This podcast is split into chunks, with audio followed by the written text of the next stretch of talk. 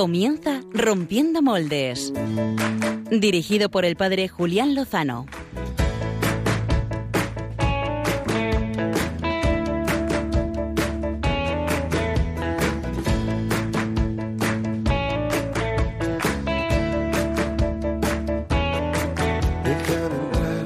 donde estén tus sueños, donde tus anhelos se ponen al sol. Déjame estar muy buenas noches, queridos amigos de Rompiendo Moldes en Radio María, en esta noche fría, ciertamente, pero que queremos que sea caldeada por el, por el amor de Dios que nos acompaña y por la compañía que nos hacemos, aunque sea a través de, las ondas y de la distancia. Eh, quiero comenzar eh, este espacio precisamente pues con un agradecimiento, con un agradecimiento enorme a todas aquellas personas gracias a las cuales eh, podemos llevar adelante una vida más confortable, una vida más segura, una vida más humana. Y es que en este tiempo en el que hemos sufrido muchos de, nosotros eh, las consecuencias del temporal Filomena, uno se da cuenta de la cantidad de personas gracias a las cuales uno tiene agua corriente, uno tiene electricidad o calefacción o comida o si se le estropea el coche y se queda tirado vienen a recogerle, tantas personas que han ayudado a otros a salir adelante en medio de estas dificultades y tantos y tantos que se me olvidan y que el Señor pues los tiene presentes y se lo agradece. Así que desde aquí un fuerte agradecimiento a todas aquellas personas que han hecho posible que salgamos un poco de estas consecuencias de Filomena.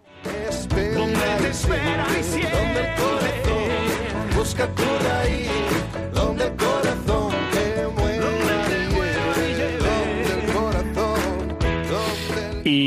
dicho este agradecimiento, pues bienvenidos al final de este segundo domingo del tiempo ordinario.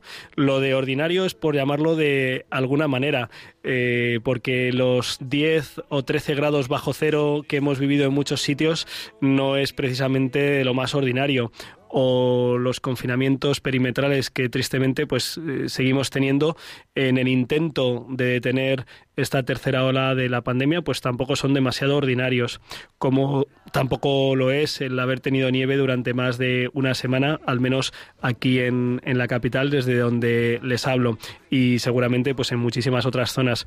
Pero bueno quizá es una llamada a buscar a Cristo y aprender a vivir con Él todo, lo ordinario y lo extraordinario.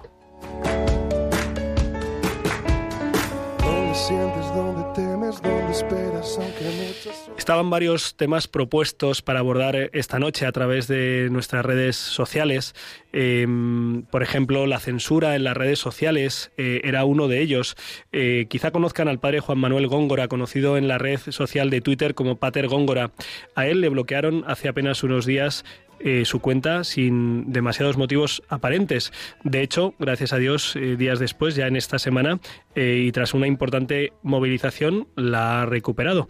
Mm, ¿Qué está pasando con las grandes corporaciones tecnológicas? Se lo vamos a preguntar al experto en comunicación, Isidro Catela.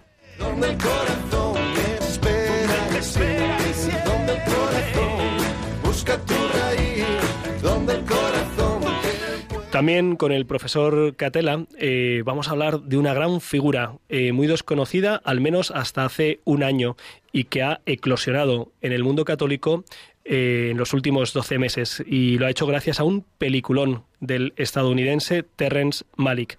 Estoy hablando del film Una vida oculta y del personaje Franz Jagerstatter, aunque Bernadette, eh, la coordinadora de catequistas de mi parroquia, me dice que se pronuncia de otra manera, Jägerstatter o algo así. Pero bueno, uno hace lo que se puede. Eh, estos son los dos temas de portada que vamos a abordar en la entrevista la figura de Franz Jagerstatter y también el tema de la comunicación, de la censura en las redes sociales, porque ambas realidades las conoce muy de primera mano el profesor Isidro Catela. Se queda en el tintero una posible entrevista a los hermanos Cano, los del famoso grupo musical Mecano, que estas navidades pues han tenido una cierta relevancia mediática. A ver si en el año 2021 conseguimos tenerles con nosotros y, que nos cuenten también su experiencia de vida espiritual. Y por último, antes de entrar en la entrevista de portada, eh, debo hacer una mención obligada a, un tema, el del motu propio del Papa Francisco de hace apenas unos días, en el que ha modificado la praxis en relación a los ministerios laicales del lectorado y acolitado. Seguro que han escuchado alguna cuestión en los medios de comunicación o aquí mismo en Radio María ha sido un tema que ha suscitado reacciones y peticiones también en las redes sociales de que lo abordásemos. No lo vamos a abordar en la entrevista de portada, pero me van a permitir que haga una breve referencia a ello. Por clarificar, me parece. En primer lugar, yo recordaría lo siguiente. Los ministerios de electorado y acolitado, es decir, la encomienda estable por parte de la Iglesia a alguno de sus fieles para servir la palabra, fundamentalmente como lector en las celebraciones litúrgicas, o servir a la Eucaristía, ya fuera administrando la comunión en las celebraciones o haciéndolo a los enfermos fuera de ellas, fue considerada durante siglos como parte del camino de preparación para la ordenación sacerdotal, de un modo exclusivo. Por ello, se consideraban y denominaban como órdenes menores. Por eso estaban reservadas a varones. El Papa Pablo VI, en el contexto del Concilio Vaticano II, enraizó este servicio no en el camino sacramental del orden sacerdotal, sino en el camino o en la vivencia del sacramento del bautismo. Servir a la palabra y a la Eucaristía, que no presidirla, forma parte del carisma bautismal. Por eso los denominó el Papa Pablo VI ministerios laicales, es decir, servicios llamados a ser ejercidos por cualquier miembro del pueblo de Dios. La fuerza de la inercia de muchos siglos hizo que esos ministerios laicales quedaran reservados a varones y solo de modo extraordinario pudieran ser ejercidos por mujeres. Es decir, había muchas mujeres, como habéis comprobado en, las últimas décadas, que leían en las celebraciones eh, litúrgicas y también a veces que ayudaban extraordinariamente a administrar la comunión, a repartir la comunión. Lo que ha hecho el Papa Francisco es eh, corregir esta anomalía porque si eran ministerios laicales eh, era raro que no pudieran ser recibidos y ejercidos por hombres y mujeres. En esto ha consistido el cambio. Es un hecho que ya en miles de comunidades eh, las mujeres han ejercido de modo extraordinario ambos ministerios, por lo que a muchos no les habrá sorprendido esta medida. Se trata, en el fondo, de continuar viviendo el servicio a la Iglesia, nuestra eh, pues condición de bautizados. Sí subrayo, por si alguien se puede llamar equívoco, que el mismo Papa Francisco, en la carta dirigida al prefecto de la Sagrada Congregación para la Doctrina de la Fe, el cardenal Ladaria, de la que dependen este tipo de cambios, le ha expresado de un modo mm, diáfano que en relación a la posibilidad de conferir el sacramento del orden sacerdotal a las mujeres, la Iglesia no tiene en absoluto esa capacidad. Cristo eligió varones para el ministerio sacerdotal y es la única razón última, además de la condición de varón del propio Cristo, por la cual eh, el sacramento del orden está eh, reservado a varones. Por último, en relación con los ministerios laicales de electorado y acolitado, recordar que son servicios que deben ser discernidos y luego solicitados y después conferidos por el obispo, por el obispo. Es decir, que no es un derecho, sino un don que corresponde con una llamada y una respuesta. Nadie puede exigir este tipo de servicios en la Iglesia, aunque todos, ojalá, debamos prestarnos a servirnos unos a otros como Dios y la Iglesia nos pida. Bueno, un anexo y con esto sí que termino. De los monaguillos, eh, pues voy a dar mi punto de vista. Eh, yo siempre he entendido que el grupo de monaguillos es eh, no tanto un grupo orientado a realizar una función, bueno, alguien tiene que ayudar al sacerdote, pues que lo ayuden estos chicos, ¿no? Sino que yo he entendido que los monaguillos siempre ha sido un grupo vocacional, es decir, un grupo pensado para ayudar a algunos adolescentes y jóvenes a discernir su posible vocación sacerdotal. En este sentido, creo que es bueno mantener los grupos con esa orientación y no hacerlos mixtos. Pero bueno, esta es una opinión muy personal mía. Bueno, además de la entrevista de portada que estamos a puntito de comenzar, tendremos eh, las secciones de biorritmos y terminaremos con la meditación de corazón a corazón que en esta noche eh, tendremos una novedad. Luego, al final del programa, os la presento. Eh, le damos las gracias a, la realización técnica a Germán García, gracias al cual estamos aquí en el, en el aire. En el aire es una forma metafórica de hablar, pero muy buenas noches, Germán, ¿cómo estás? Muy bien, Julián, aquí estamos, encantados de esta entrevista que nos tienes preparada para hoy. Muy bien, si quieren contactar con nosotros pueden hacerlo a través de la cuenta de Twitter rompiendo moldes arroba perdón, eh, arroba rompmoldes o también en el correo electrónico rompiendomoldes arroba radiomaria.es. Ayer lo revisé y, oh, tristeza, no nos había escrito no nos había escrito nadie. Ojalá podamos eh, recibir noticias vuestras con propuestas de temas y otras valoraciones. Y sin más dilación, ahora sí, vamos a la entrevista de portada. Vamos a ello.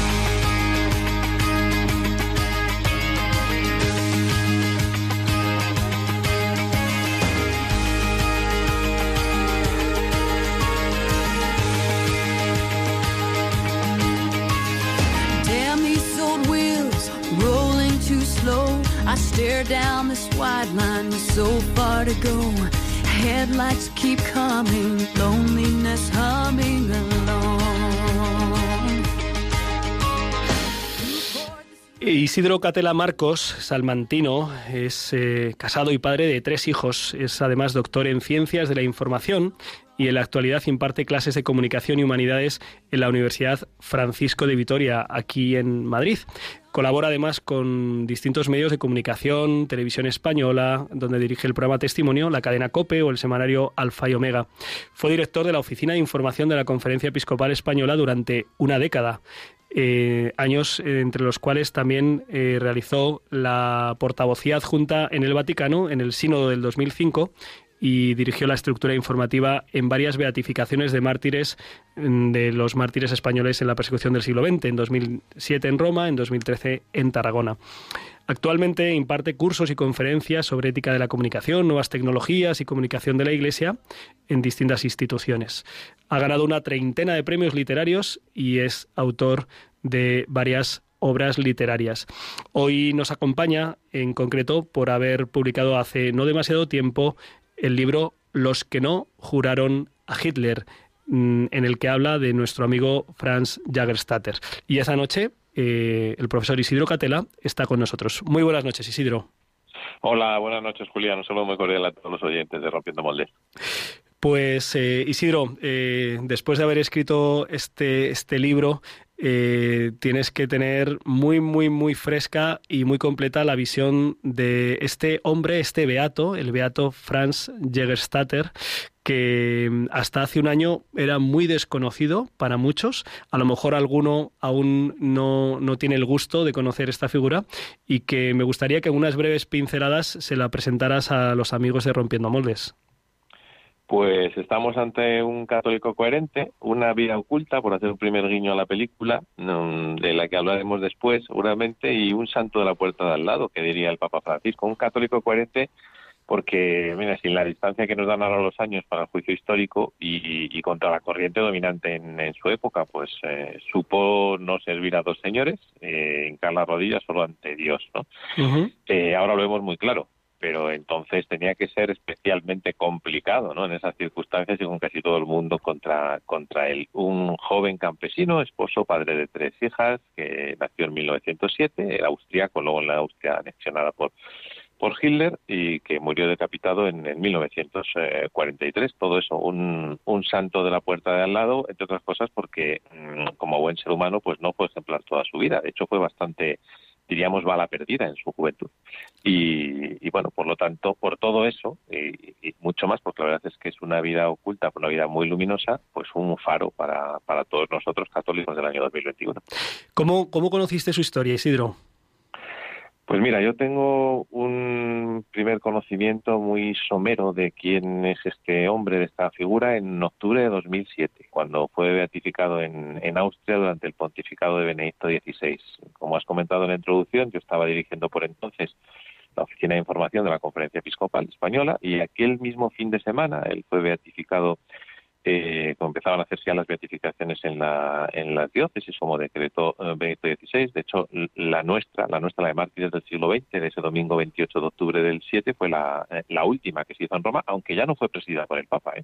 eh bueno, pues el viernes anterior, el viernes 26, ese fin de semana, como puedes imaginar, por, no solo por interés personal, sino por el cargo que yo tenía en ese momento, pues de las cuestiones de mártires me lo, me lo leía todo, devoraba todo. y, fue la primera vez que escuché hablar de este, eh, de este hombre y estuve bueno, muy atento a la, a la homilía, supe quién era. Pero luego ha sido muchos, la verdad, muchos años después, eh, pues en el 2018, un año antes de la película, cuando Monseñor Martínez Camino, que es el director de la colección, Mártires del siglo XX en encuentro, me propuso escribir el libro. Me dijo, ¿por qué no te animas? Porque a mí me gustaría que fuera un laico el que hablara de laicos, ¿no? Y que lo hiciera de forma divulgativa, periodística incluso. Y, bueno, a partir de ahí todo un regalo porque me he tenido que eh, meter en, eh, en, su vida. No había nada, casi nada publicado en español, como biografía monográfica no había nada, pues en lo que existía en inglés, en, en italiano, un poquito en alemán, que me han ayudado con ello, y en las maravillosas cartas escritas intercambiadas con su mujer digo, todo, todo un regalo. Así que vino en 2007 y una década después. Y luego, por supuesto, la, película, pero ya estaba en plena realización del libro, ¿no? Ajá. Eh, has mencionado la, película, eh, yo la comentaba al comienzo de este programa. Eh, hace un año, en enero del 2020, el director estadounidense Terrence Malick, este director tan, tan especial, tan particular, Mm, presentaba al mundo entero la figura de Franz Jagerstatter con ese largometraje, muy largo, casi tres horas, pero realmente impresionante eh, sobre la, vida, eh, los últimos años de este campesino austriaco. Eh, ¿Qué te pareció la, la película de Malik? Pues la película fue una sorpresa, ¿eh? porque no hicimos el libro pensando en la película, luego le ha venido muy bien, eh, porque la gente, pues eh, muchos, algunos otros no conocían de referencia al beato de, la película de Malik. Yo digo en el, en el libro, le digo una parte que, que, me parece un poema audiovisual. A mí me gustó mucho, mm, pero a ver, te tiene que gustar Malik. Es una película muy contemplativa, efectivamente dura casi tres horas lo mejor, pues eh, muchas cosas, pero yo destacaría que está planteada como una especie de pasión, de la pasión de, de Jan Stater, ¿no? Y por ponerle algún debe, aparte de que mm, es un poco larga, efectivamente, eh, pues que no hace demasiado hincapié en un aspecto decisivo, ¿no? Que es la vida de piedad eucarística, mm, sin la que no, sacramental en general, pero eucarística en particular, y claro, este tipo de actos no se improvisan, ¿no? Son actos madurados de conciencia de católico en función de los que va a tomar una, una decisión. Eh, pero bueno, ya me gustaría a mí que hubiera muchas películas como, como esta, en forma como en fondo. Pues háblanos de, de, lo que has descubierto de, del Beato Jagerstatter y que pues quizá quien no, quien solo conozca, eh, como es mi caso, y, apenas algunos artículos escritos sobre él a raíz de también de sus cartas, eh, ¿qué es lo que has conocido y has compartido en, tu libro de, del Beato que no aparezca en, en esa película? Danos, danos más conocimiento de Franz. Bueno, el libro, el libro lo he querido comenzar, es un libro muy divulgativo. Digo, esta parte de Minor, porque la colección tiene Mayor, grandes manuales, y Minor vendrían a ser las antiguas vidas de santos, de, toda, de toda la vida, ¿no? que creo que han hecho mucho bien para, para la piedad popular, o la piedad del, del pueblo, ¿no? Entonces, mm, bueno, he querido mm, con una eh, brevísima introducción mm, poner en contexto histórico, porque efectivamente no nos entendemos en el contexto histórico y aunque parece que se sabe mucho y que hemos hablado mucho del nacionalsocialismo como uno de los grandes totalitarismos junto con el comunismo del, siglo XX, pues bueno, la verdad es que luego hay historias como esta oculta de las que no sabemos no sabemos tanto, ¿no? Entonces, bueno, en la, en la introducción eh, trato de eh, acercar el contexto histórico y en un primer capítulo mm, titulado La violencia nazi contra la Iglesia, Cristo Hitler, donde trato eh, de alguna manera de mm, derribar, de tirar abajo mm, algunos aspectos, diríamos, de la posverdad, ¿no? de la leyenda negra.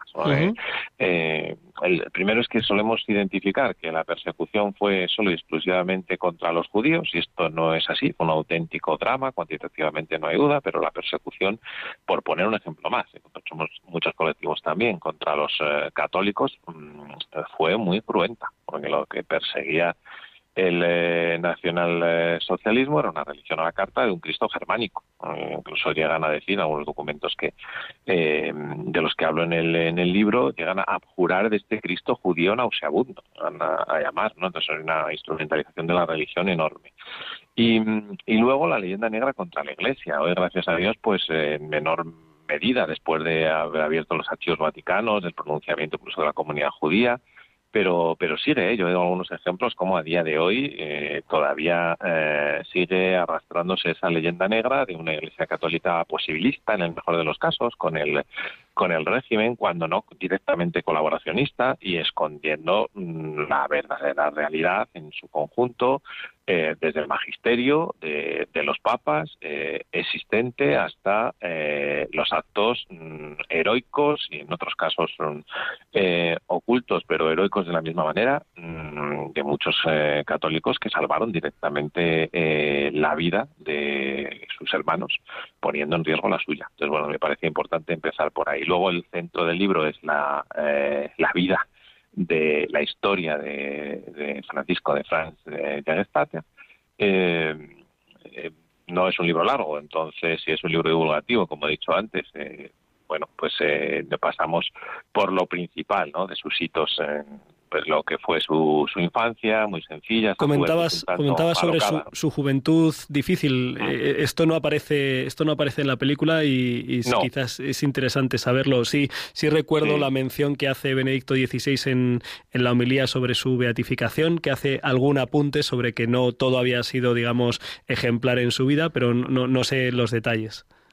Sí, sí, sí, sí. Aparece ahí con el cardenal eh, Saraiva, pues fue eh, el, delegado pontificio, y aparece en algún otro momento, efectivamente, Benedicto XVI hace una alusión, pero al, ya después de la beatificación, eh, el detalle principal es que tiene una hija fuera del matrimonio, antes de conocer a, Francisca. Una hija que, por cierto, no descuidó en ningún momento.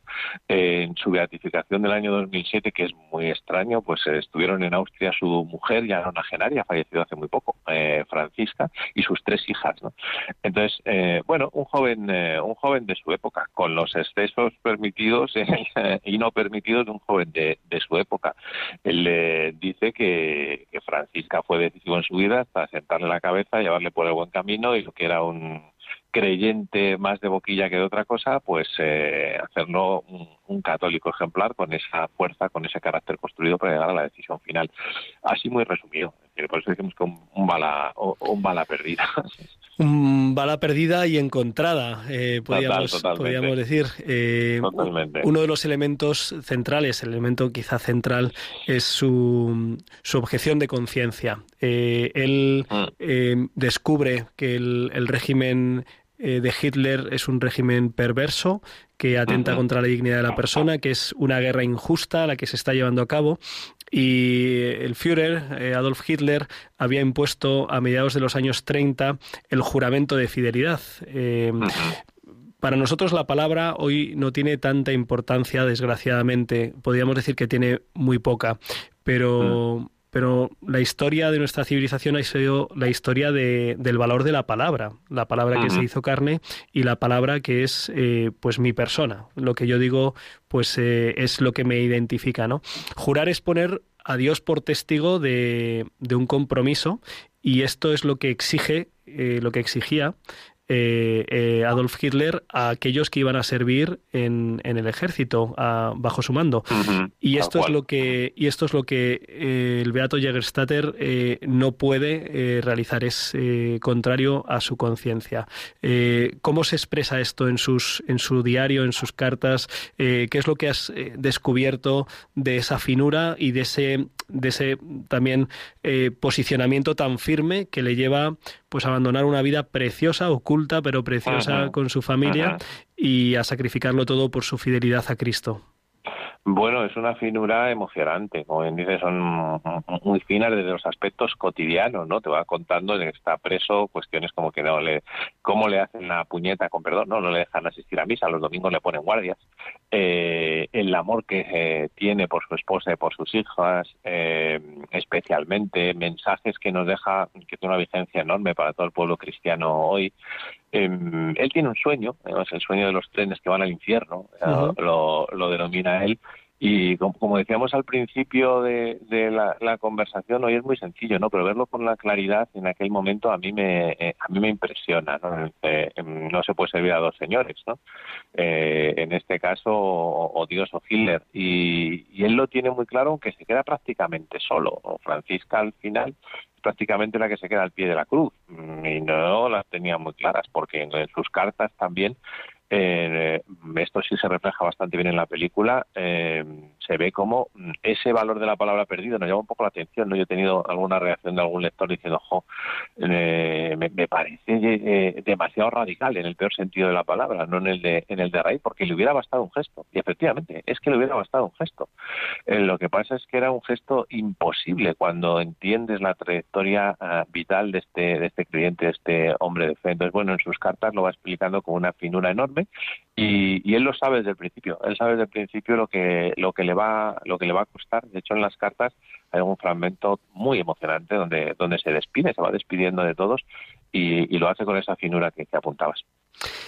Em, pues ciertamente mm, muy impactante. Em, ah. eh, yo pensaba, eh, he visto esta película en varias ocasiones, la última vez con jóvenes. Em, una de las posturas que, emerge es, bueno, hombre, podía haber hecho un poco de paripé y haber salvado, haber salvado la vida, ¿no? Eh, me planteaba yo con ellos eh, qué hubiera sido de, nuestra fe, de la Iglesia, si en los primeros tiempos, en los primeros siglos, eh, los cristianos hubieran también cedido a esa obligación de dar culto al César. Simplemente era un gesto tan sencillo como poner unos granos de incienso en un pequeño pebetero y así honrar eh, externamente a, esos ídolos, a esos dioses de los romanos. Em, ¿qué, qué, queda si, si se traiciona esa, esa, ese deber para con Dios de, de sinceridad y, y, de solo a Él servirás, como dice la Escritura? Eh, ¿Qué puede pasarle a un cristianismo que abandone esa, esa radicalidad? Bueno, pues queda la puerta abierta, como decimos al principio del libro, a partir de ahí a, tener las rodillas muy peladas, pero por arrodillarse ante todo tipo de diosecillos, de dioses con minúscula.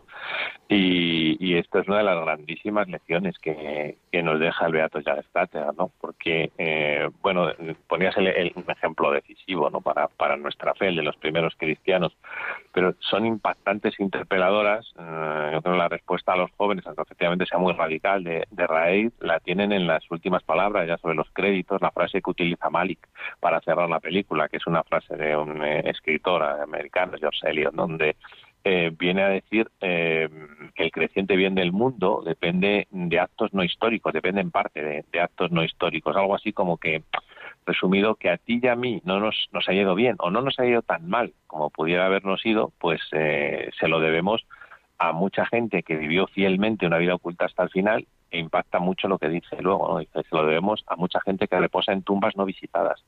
Entonces, eh, como la, la intrahistoria, ¿no? Eh, que se inscribe en la historia con mayúsculas y qué, emocionante y qué interpelador es, es escuchar esto, ¿no? Sin duda. Em, en tu libro hablas también de no solo eh, Franz, el beato Franz Jägerstatter, sino de algunos otros no juramentados, algunos otros que no juraron fidelidad a, Hitler. ¿Nos puedes hacer, aunque solo sea un elenco rápido de quién, es, de quién se trata? Sí, es un ramillete de, siete hombres em, con muchos puntos en, común con la historia de, de, de Franz Jägerstatter. Hay dos beatos más, y, y los hay de todo mm, de todo tipo no yo animo a, a que la gente cuando lea el libro los descubra, aunque la verdad es que, bueno, se tratan, es un libro pequeño, he dicho antes, pues apenas en, en, dos páginas, ¿no? Pero bueno, tenemos por ahí, hay algún periodista, hay algún granjero también, hay un recaudador de impuestos como, como Mateo.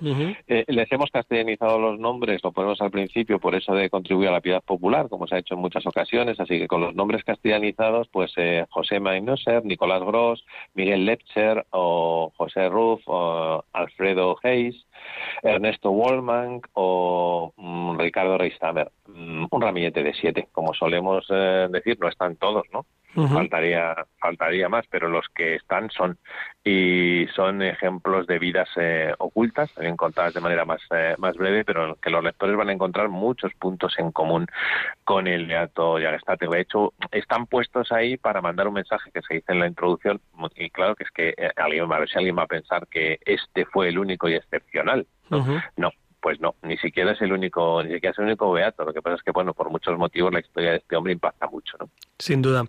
Eh, tenemos que dar un cambio de tercio un poco abrupto eh, ya para ir terminando la, entrevista y es que aprovechando que eres un eh, experto en comunicación, profesor universitario en comunicación, pues te tengo que preguntar por lo que está aconteciendo estos primeros días de este extraño 2021 que confiamos en que se vaya mm, normalizando, si Dios quiere. Hemos visto, pues en relación con la libertad de expresión en las grandes redes sociales, hechos inauditos e inesperados. Pero bueno, por, por, hablar de nuestro contexto español, eh, en estos últimos días el sacerdote almeriense eh, conocido en Twitter como el padre eh, Pater Góngora, pues se, le, se le canceló la cuenta por una serie de presiones, de denuncias. Y esto no ha sido un hecho excepcional y aislado, sino que ha ocurrido con otros con otras cuentas.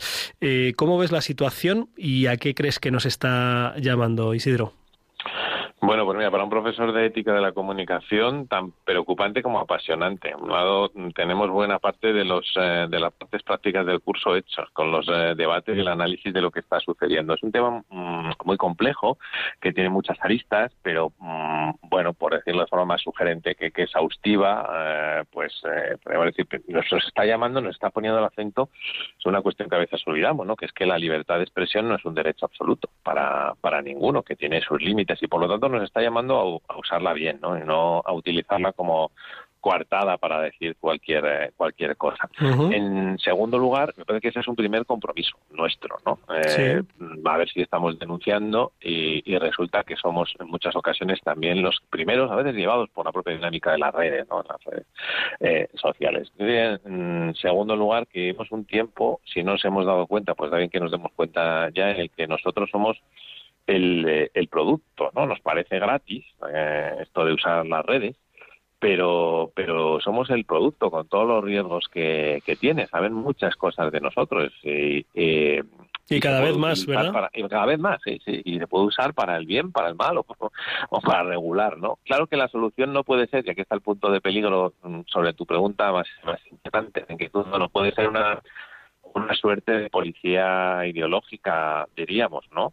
Eh, eh, bueno, lo que pasa es que no es nada fácil cuando los propios políticos mm, son los primeros muchas veces que, que fomentan este tipo de, de, guetos digitales cuando les benefician, pero les benefician a ellos, no beneficia al, bien común, ni muchísimo menos. Entonces, bueno, ahí nos está interpelando también a ser valientes, a, ser valientes porque eh, es un momento de dar, de dar testimonio y dar testimonio también en las redes con las consecuencias que pueda tener, que ya vemos que, en muchas ocasiones es la de, la de tapar la boca. Eh, ¿Te parece que hay alternativas que es eh, plausible, conveniente, oportuno el buscar eh, otras redes sociales fuera de las masivas, Twitter, Facebook, Instagram, en las que o YouTube, en las que se pueda pues ejercer mejor esa, esa audacia, esa valentía y esa libertad de expresión? Bueno, no pensemos que va a haber un paraíso en la Tierra en forma de redes sociales y que no nos van a vigilar, entre comillas, aquellas de las que, a las que vayamos. Dicho esto, cuanto mayor pluralidad, mejor y si alguien en conciencia con su discernimiento prudencial entiende que se tiene que ir de Twitter para marcharse a Telegram, pues eh, adelante. Eh, a mí me parece que la huida no es eh, solución, aunque insisto que las alternativas están muy bien y yo ya no he migrado porque he mantenido las que estaba, pero he abierto en otras de momento como simple como simple espectador. Me parece que permanecer y resistir es un acto muy valiente y que además va a retratar a las grandes tecnológicas, mm, porque si nos empiezan a a quitar cuentas por cuestiones como las que estamos viendo en estos eh, en estos días, por presiones ideológicas, por presiones de lobbies que al final tienen una razón eh, económica, pues eh, les va a retratar a ellos. Es una forma de de que ese retrato salga salga a la luz y además podemos hacer mucho bien siguiendo anunciando ahí, ¿no? Con el anuncio persistente ahí. Económica y a veces le da la impresión a uno que, ideológica. Pues, eh, profesor Isidro Catela, eh, autor eh, del libro sobre el beato Franz Jagestatter, Los que no juraron a Hitler, de la editorial Encuentro, y también pues profesor universitario de comunicación que nos ha asesorado y nos ha iluminado sobre este aspecto. Le agradecemos, te agradecemos muchísimo que hayas estado con nosotros esta noche en Rompiendo Moldes y te pedimos que sigas ejerciendo este servicio servicio eh, para el bien de todos de seguir sacando a la luz figuras eh, importantes para que podamos seguir sus pasos. Un abrazo, esperemos que no sea el último, que haya mucha gente que se siga animando a conocer y a divulgar. Un abrazo fuerte. Adiós. Pues eh, ha llegado hasta aquí la entrevista de portada, eh, muy interesante, recomiendo vivamente conocer esta figura, la lectura de este libro y la visión del visionado de la película del estadounidense Terence Malik, eh, Una vida oculta, sin duda una obra de arte. Y hablando de obras de arte, pues vamos a ver qué obras nos ha traído Álvaro González.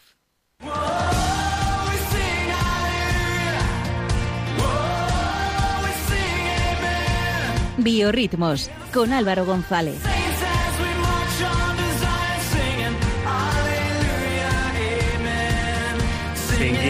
Aleluya, amén. Julián Lozano. Tenemos que quedar para, para, para trabajar el coro, ¿eh? el tema del coro. Yo con la con el retardo que lleva el teléfono lo he oído muy bien. No es por tirarme flores, pero me has llamado artista. A mí pues, hacemos con arte. Lo que me preocupa no es el retardo del teléfono, bueno, ver, sino de nuestras de nuestras voces, la afinación, el modo, el tempo. Álvaro, qué alegría escucharte. Lo mismo digo, Julián. ¿Qué tal estás? ¿Qué programón estamos teniendo? ¿Cuánto que aprender de, de Isidro, de ti, de Franz Jagerstatter? Eh, de, él, de, de, él sí, de Isidro también, sí, sí. Muchas cosas buenas. Pero bueno, te iba a preguntar, Julián, que yo estoy aquí un poquito con mi bata, encerrado en mi habitación como una cueva, viendo lo que queda de nieve por la ventana. ¿Tú cómo viviste la Gran Nevada? Que aunque te he escuchado al principio, esquiaste, patinaste, hiciste algún muñeco. Pues mira, ni una, ni la otra, ni la de más allá.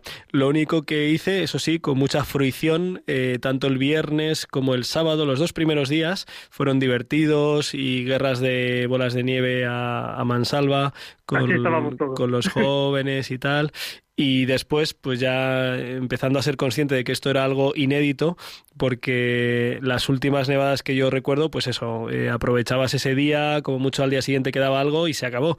Pero un par de días como mucho, pero esto era ha sido otra historia, así que luego hemos empezado a pues eso, a abrir abrir calles, bueno, a, abrir la zona alrededor de, mi casa, del patio del convento, de la parroquia de allí de Cienpozuelos. Y que y bueno, pues eh, no ha sido fácil porque pues las temperaturas son muy muy bajas, eh, hay cuatro grados de diferencia entre entre Cuatro Vientos y Cienpozuelos que no está tan lejos y bueno, y se, la plata, y se, y se nota. casi, casi. ¿Tú, ¿Tú qué hiciste? ¿Tú qué hiciste, Álvaro? Pues eh, yo, fíjate que en los coches había mucha diferencia, porque en nevadas anteriores, como comentabas, pues sí, caía un poquito de nieve, echabas la foto, te reías, pero pobre del que dejase el coche en la calle estos días, eh, lo que han debido de sufrir. Yo, yo he compadecido todo lo que he visto por aquí. A uno, alguno aún tiene. Pero bueno, yo lo máximo que hice fue un unicornio de nieve. No me preguntes por qué, aunque más bien parecía, yo que sé, una nuez, un perrito caliente, no tenía nada que ver con un unicornio, no, no es lo mío la escultura. Aunque, bueno, debo decir que, que sí que es bonito ver cosas de verdadero arte como, como el Cristo de la Nieve, ¿no? Que esculpía Toño Casado, que entonces ves que algunos nacen con estrella, otros nacemos estrellados, pero no pasa nada. Pues sin duda ha sido una imagen muy viral, eh, ese Cristo tallado en la nieve y pues sí, la verdad es que el que es artista es artista, la verdad. Así es, como el que te voy a traer hoy, Julián, que no nos vamos a ir más por los cerros, ni, ni a los cerros nevados, ni nada. Eh, hoy la labor investigadora de Biorritmos nos trae a José María Ausín. Es más fácil de encontrar por su apellido, Ausín, y es una recomendación que me ha llegado pues de un cura muy querido amigo mío, eh, no voy a decir quién. Eh, Ausín es un joven de Burgos que vive aquí en Madrid y él es consagrado en la Cruzada de Santa María ahora está preparándose para el sacerdocio y se encuentra estudiando segundo de teología. Lleva poquito tiempo en esto de hacer su propia música, de hecho, comenzó hace unos meses durante el primer confinamiento. Al vivir aquí en Madrid le tocó estar separado de su familia durante varios meses y como no podía acompañar a sus hermanas en su cumpleaños, les decidió, decidió componerlas una canción a cada una. ¿Cuál fue la sorpresa? Pues que la subió a las redes sociales, la compartió en YouTube y sin ir más lejos, la canción dedicada a su hermana mayor, que la vamos a escuchar ahora, ya tiene más de 22.000 reproducciones. Tú imagínate un regalo que hagas a un hermano y que llegue tan lejos. Pues sí, sí, sí, seguro que ha sido una sorpresa inesperada. La canción, ¿no? Eh, que se llama Tinteros, eh, nos habla del valor de la hermandad y de la infancia, ¿no? Nos dice también eh, la llamada que del amor que está por encima de todos los fallos que tenemos, de todos los detalles y también de las promesas. Me sabe a poco lo que te pueda escribir en este trozo de papel blanco marfil, me como el coco. Me gustaría estar allí, me vuelve loco todo el tiempo que perdí. Aranda y Becerreyes, ahí están nuestras raíces. Burgos, tú, una dorada, no hacen falta más matices. Compartimos casi todo cuando fuimos de algodón. Nuestros libros, los juguetes, una misma habitación. Una estrella desde el cielo nos dio una nueva misión: enseñarle a recorrer el sendero del amor. Vaciaste los tinteros cuya tinta utilizaste para tentar a la suerte con los cuentos que escribiste. Historias tristes, otras alegres de esperanza, la que tú nunca perdiste, tu alma poco a poco abriste. Ahora desde Madrid escribo esta canción con con la T de te quiero, la T de te echo de menos, con la T de por cierto que nunca voy a dejarte, con la T de te prometo que siempre voy a cuidarte. No nos hicimos viejos, pero ya no éramos niños, la distancia nos hirió cuando volaste de tu nido. Fueron tiempos fríos, me quedé congelado, cuando me necesitaste no supe estar a tu lado. Dejamos de mirarnos a los ojos por un tiempo, semanas, meses, años se los llevó el viento, lo siento, me pregunto por qué no hablamos de nuestros sueños y fracasos, las metas que no alcanzamos, de todos esos tesoros que nunca desenterramos. Ahora desde Madrid escribo esta canción con T, con la T de te quiero, la T de te echo de menos, con la T de ten por cierto que nunca voy a dejarte, con la T de te prometo que siempre voy a cuidarte, con la T de ten a mano la letra de esta canción. Que algún día la tristeza va a robarte la ilusión, si los truenos truenan tanto como para hacerte temblar, piensa que tarde o temprano la tormenta pasará. Eres fuerte y valiente. Se me había olvidado, Julián, decir que os estoy hablando de un rapero, como los que os suelo traer aquí con mucha frecuencia. Creo, creo, que, creo que se han dado cuenta, pero sí, está, está bien traído. Espero que nuestros oyentes no se hayan asustado y que, y que escuchen, ¿no? Además, también con la canción que traemos después. Esto que escuchábamos era Tinteros, que es la canción que Austin compone para su hermana mayor. José María, que es como se llama, tiene 26 años y antes de dar su sí a Dios, estudió historia y fue también profesor de religión. Antes de consagrarse en la Cruzada de Santa María, fue militante y ahora vive en comunidad, a la vez que estudia en el Seminario Conciliar de Madrid. Aunque esté haciendo ahora sus primeros pinitos musicales, que podríamos decir, Austin recibió clases de piano y ha participado en varios musicales como Hijos de la Libertad, Sicut Dixit, Dioses y Hombres y Contigo. En este proyecto musical está acompañando también Pablo Sanz, amigo de Biorritmos, y varios de sus hermanos en la fe que le ayudan más con la parte sonora que él maneja tanto. José María Austin se considera también un apasionado del beato Carlo Acutis, como todos nosotros, yo también me suscribo. Pues Él es todo un modelo actual de santidad para los más jóvenes, apóstol digital que fue evangelizando en Internet y todo un ejemplo muy real de cómo dejarse guiar por el amor de Dios y llevarlo a nuestra vida. En él se ha inspirado para la otra canción que vamos a escuchar esta noche, hoy solo traemos dos, que la ha publicado hace apenas seis días y ya supera las mil reproducciones en YouTube. Es Fotocopias que nos recuerda esa frase de Carlo Acutis. Todos nacen como originales, pero muchos mueren como fotocopias. Hoy le daba muchas vueltas a eso, hay que ser originales siempre. Con esta canción, que en apenas tres minutos, Ausing nos cuenta, con talento y rimas, la vida del Beato. Lo escuchamos.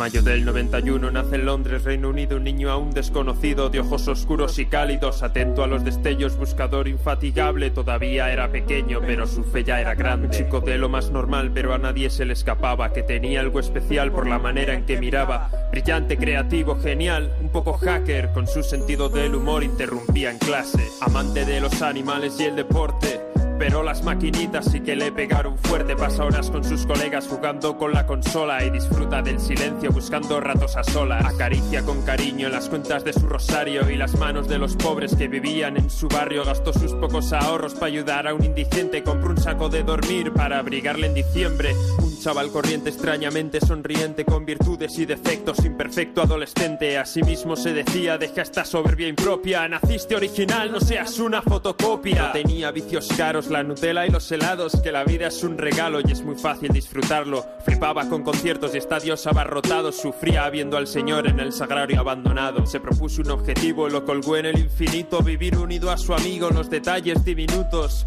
de cada día, cada minuto de las horas que no volverían. Mente despierta, sin barreras, puerta abierta, genio de la informática, apóstol de Eucaristía. Cuando miraba hacia arriba se acordaba de María, que nunca le abandonó, fue el otro pilar de su vida. La brújula, el mapa, su guía, fue la palabra pirómana de su alma para salir de la maraña de esta farsa que te engaña, tantas redes que te atrapan y no dan lo que prometía. Para alcanzar felicidad hay que buscar la libertad, la de verdad, la que te eleva, la que te hace volar. Sal de esa montaña rusa y escribe tu propia historia. Naciste original, no seas una fotocopia. 6 con 15 años aparecen nubes negras, M3 el apellido de este tipo de leucemia. En su cuerpo está clavada, puñalada tan certera que si Dios no lo remedia la arrancará de la tierra. Cruzó la línea de meta en Monza como Barrichello, su autopista favorita, la que termina en el cielo. Cuando se marcha. Admiración es lo que causa, pero el dolor de su partida es tan grande que aplasta. Inmigrantes y sin techo fueron a su despedida. Santo del siglo XXI, no le busques las cosquillas. Para alcanzar felicidad hay que buscar la libertad, la de verdad, la que te eleva, la que te hace volar. Sal de esa montaña rusa y escribe tu propia historia. Naciste original, no seas una fotocopia. Para alcanzar felicidad hay que buscar la libertad, la de verdad, la que te eleva, la que te hace volar. Sal de esa montaña rusa y escribe tu propia historia. Naciste original, no seas una fotocopia. No seas una fotocopia, nos lo dice Ausin en este rap dedicado al beato Carlo Acutis, que esta noche nos ha traído Álvaro González en sus biorritmos. Eh, oye, estás, estás a la última, ¿eh? esto ha salido hace apenas unos días y merece la pena porque efectivamente la figura de Carlo Acutis está corriendo como la pólvora en los ambientes de la iglesia y, y no me extraña porque es un tío, es un fenómeno, ¿eh? Es un fenómeno, eh, Ausín también, por contarlo con esta sencillez, en tres minutos eh, yo lo llevo escuchando toda la tarde, Julián, no te voy a mentir, y me va dejando frases, me va dejando cositas en el corazón para seguirlo como ejemplo. Bueno, ya que estamos con recomendaciones literarias eh, en estos días de semi-confinamiento y, tal y temporal, he podido terminar la, biografía, una de las biografías, no sé si es la primera en español, de Carlo Acutis, un genio de la informática en el cielo. Eh, ahí se me ha olvidado ahora mismo la, editorial, pero bueno, la buscan en Google, eh, un genio de la informática en el cielo, y es, es una... No, no dejas de sorprenderte de la frescura, de la profundidad, de la grandeza de, este chaval eh, contemporáneo nuestro que nos ha mostrado un camino de amistad con el Señor y de entrega a los demás, de evangelización, de fe, una maravilla. Así que bueno, pues seguimos empapándonos, a ver si se nos pega algo y tiramos para arriba. Esperemos que sí, Julián. Tú lo tienes más, más fácil y más cerca que, lo desprendes, eres auténtico. Ya, ya, ya, ya, ya te digo yo. Bueno, Álvaro, que Dios te bendiga, muchas gracias y tápate bien con el batín y, a dormir en unos minutos. Ahora con la cao, leche con miel y a la cama. Perfecto. Un abrazo. Un abrazo. Pues eh, vamos eh, acercándonos al final de este primer Rompiendo Moldes del año 2021 y vamos a hacerlo rompiendo moldes, que es lo propio, ¿no? Eh, siempre terminábamos esta temporada con nuestra amiga Paola Pablo, pero tiene que hacer un paréntesis en su colaboración porque pues los exámenes de teología, que está preparándose bien para poder ser una testigo y una cantautora que, que tenga unos fundamentos no solo en su fe, sino en su buena formación, y también la preparación de nuevos temas musicales requieren ahora de ella toda su energía y disponibilidad, así que la encomendamos desde aquí y le damos gracias por eh, estos meses que nos ha acompañado. Y damos la bienvenida a Mari García, que toma la misión de cerrar nuestro espacio con una breve meditación que nos acurruque un poquito antes de meternos en la cama y antes de escuchar su reflexión la saludamos y le pedimos que se presente. Buenas noches, Mari. Hola, soy de República Dominicana, estudié comunicación social y me dediqué por más de ocho años a la comunicación corporativa. También trabajé por más de tres años en la radio. Mi último proyecto fue una emisora católica. Jesús puso en mí una semilla de esperanza para compartir las bendiciones que fue haciendo en mi vida. Y fue un paso más que me ayudó a madurar más en la fe y conocer la persona de Jesús. A la par de mis labores profesionales, colaboré en voluntariados y estuve especialmente involucrada en la evangelización.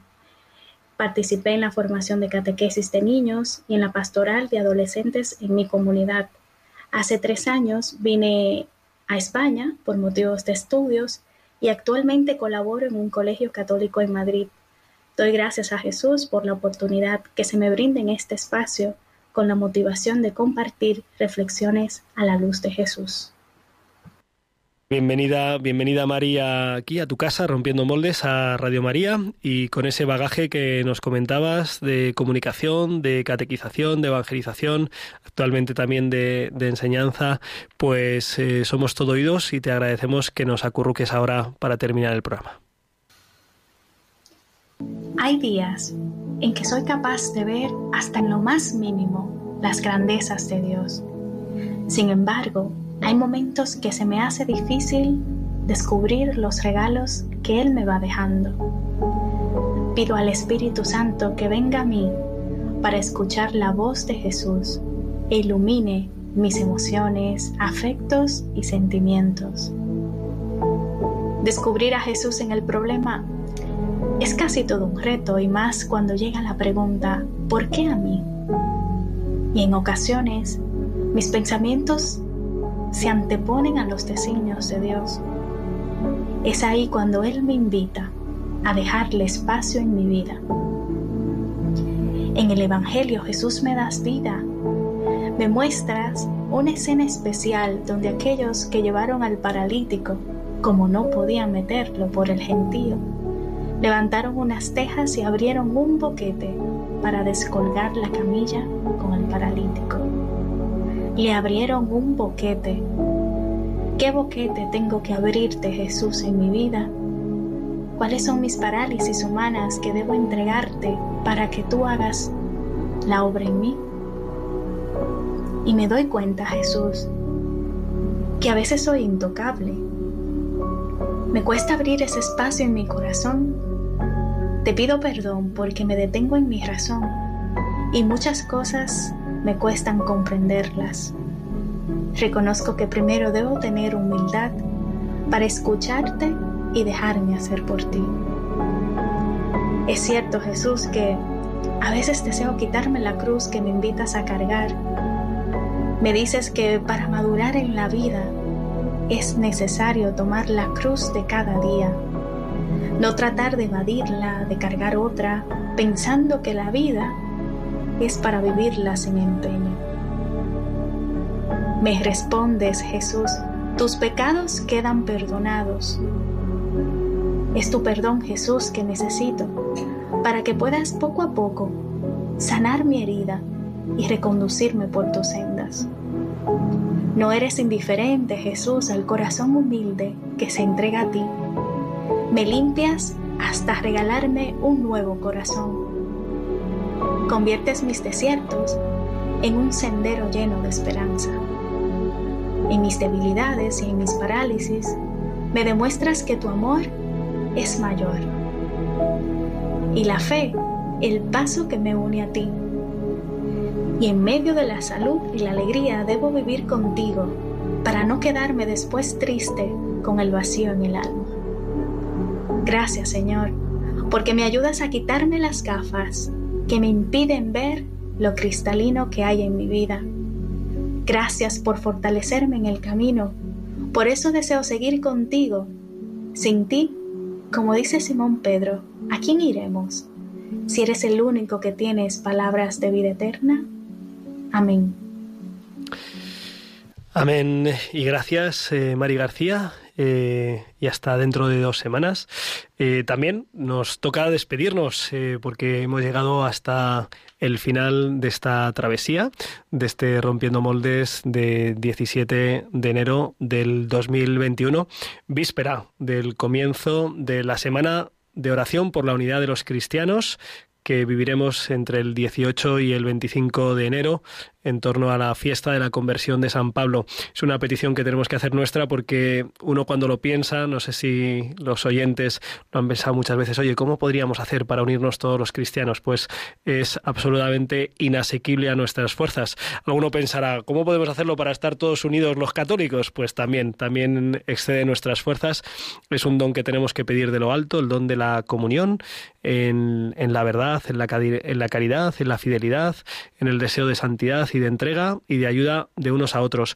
Las figuras, la figura de los, de los santos sin duda nos ayuda, por eso pues eh, me ha alegrado que el profesor Isidro Catela haya compartido esta noche con nosotros. Eh, quizá algunos no la primera vez que escuchan hablar del Beato Franz Jägerstatter y quizá otros sí, eh, descubriendo esta figura. Son tantas las constelaciones, las estrellas de santos que tenemos para guiar nuestros pasos que es una maravilla. La estrella por antonomasia, pues la que nos guía hacia Jesús es, es María, a quien le damos gracias por haber tenido este, este programa. Les invitamos a seguir en Radio María. A continuación, eh, La aventura de la fe. Eh, este programa, este espacio que le recomendamos para seguir conectados y seguir profundizando en ella. Y la semana que viene, pues Armando Lío, el programa amigo eh, que alterna con Rompiendo Moldes. Nosotros nos veremos, si Dios quiere, dentro de dos semanas, sabiendo que de la mano del Señor, seguro, lo mejor está por llegar. Un abrazo. Han escuchado en Radio María Rompiendo Moldes, un programa dirigido por el padre Julián Lozano. Déjame entrar donde estén tus sueños, donde tus anhelos se ponen al sol. Déjame estar donde tantas veces piensas que no puedes, tal vez pueda yo. Déjame que sea yo tu fortaleza, déjame vivir allí donde brota todo, donde nace todo, justo en la raíz, donde el corazón empezó a latir, donde el corazón me espera y siempre, donde el corazón busca tu raíz, donde el corazón